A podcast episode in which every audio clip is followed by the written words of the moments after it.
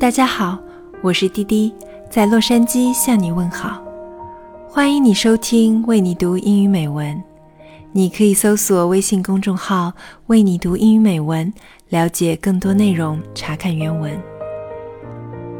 今天想要和你一起分享的文字来自丰子恺，说的是咱们生活中事情一点一滴、渐渐发生的道理，希望你会喜欢。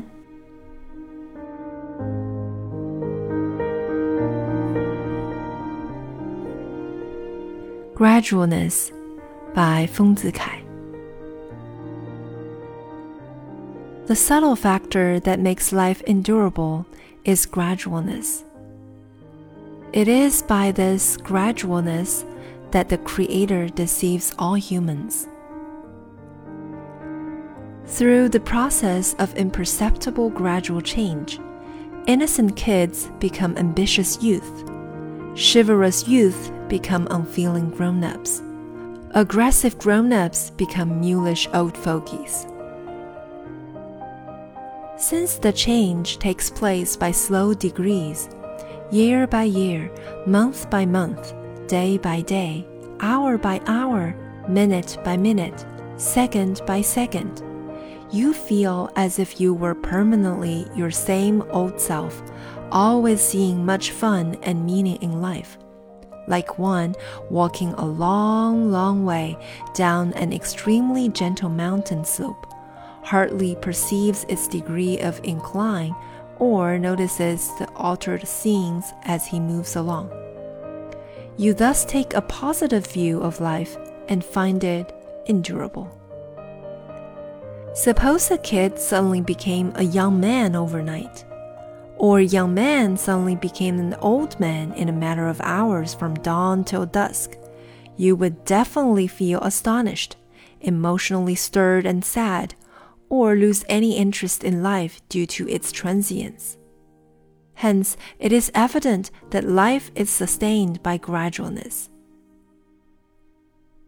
This gradualness is particularly crucial to women. Beautiful young ladies starred in an opera or stage show will someday end up becoming grannies, moping their remaining years away around a fire. This may at first sound incredible, and young ladies may refuse to accept it as true. Fact is, however, all aged women you meet today have, without exception, gradually evolved from beautiful young ladies of yesterday.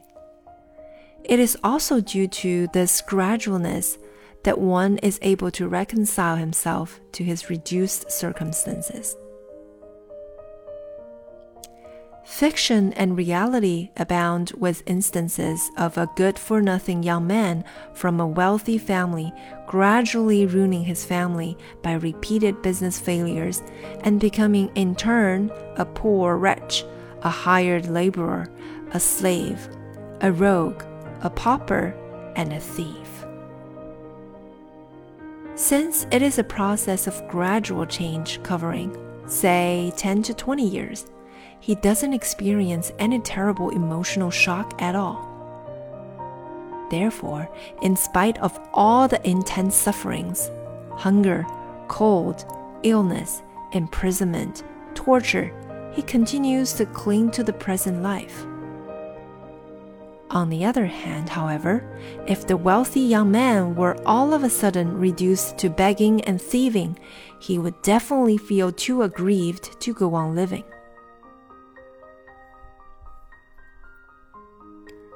Gradualness is really the mysterious law of Mother Nature, the subtle artifice of the Creator.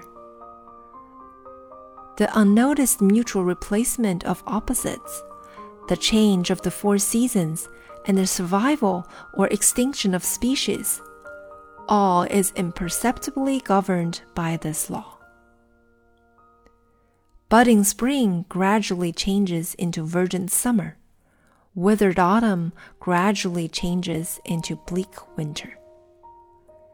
Though we have gone through several dozen years, yet on a winter night, when we sit around a fire or lie in bed, we can hardly imagine how we would feel on a summer day consuming cold drinks and fanning ourselves busily, and vice versa.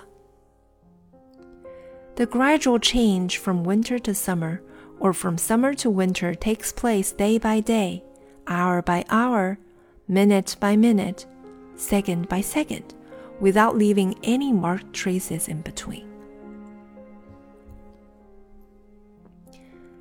The same with daylight gradually fading into night. When you sit by your window reading a book towards the evening, you'll find the words on each page gradually becoming blurred. But if you keep on reading, with the words still legible, due to the gradual strengthening of your eyesight in the deepening twilight, you'll be unconscious of daylight already transformed into night. Likewise, when at dawn you stand intently gazing out of a window into the eastern horizon, you never feel the transition from night to day.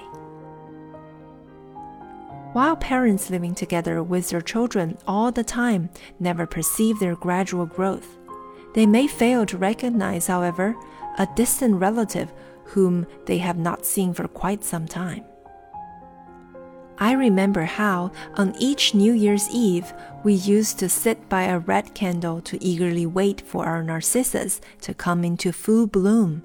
How silly we were! If the narcissus had really come into bloom in our presence at our desire, it would have meant the violation of the law of nature, the weakening of the foundation of the universe, and the last day of humanity. Through bit by bit change, gradualness conceals from notice the lapse of time and the change of things, so that people are misled into believing that everything remains the same eternally. What a trick the Creator is playing on humans. Here's a story by way of illustration. There was a farmer who would jump over a ditch holding a calf in his arms on his way to work in the fields every morning, and also on his way back home every evening. A year later, the calf had grown bigger and heavier, almost like a cow, but the farmer, insensible to its increasing weight, continued the same old daily routine. One day, however, he didn't go to work for some reason, and starting from the next day, he was no longer able to carry his calf in his arms in jumping over the ditch.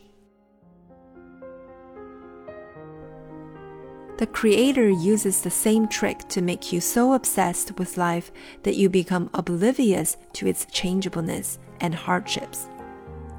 You are kept jumping over the ditch non-stop day after day with the growing calf in your arms.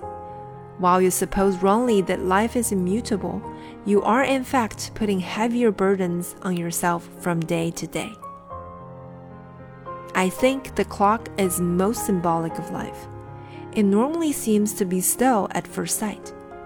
But of all things artificially made, it is the most busy with its hands moving all the time. The same is true of life. We are apt to think that we are forever our own selves and unchangeable, while in fact we're ever changing like the hands of a clock.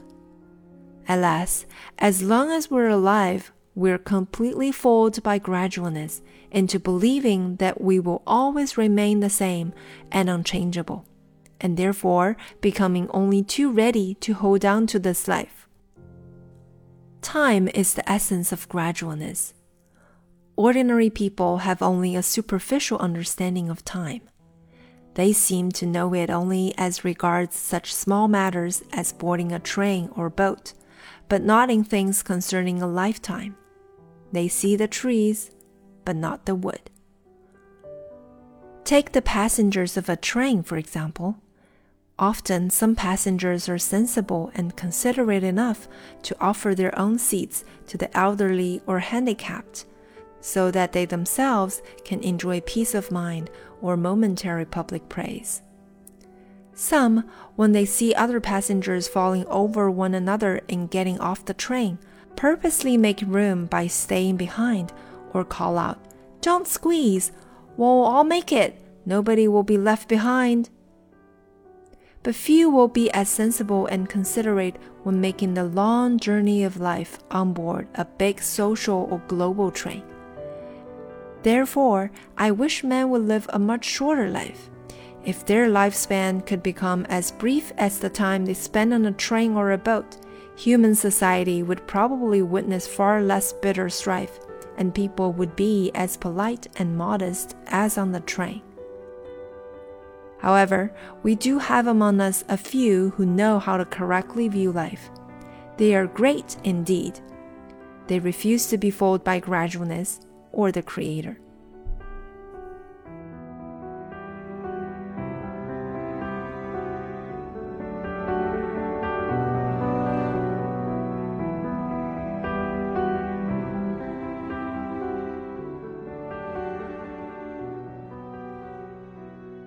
今天的文字就和你分享到这里了。丰子恺的文章生动有趣，通俗易懂，然而又颇有韵味。希望你也从中能够得到一些感悟。我是滴滴，感谢你的用心聆听。我们下期节目再见。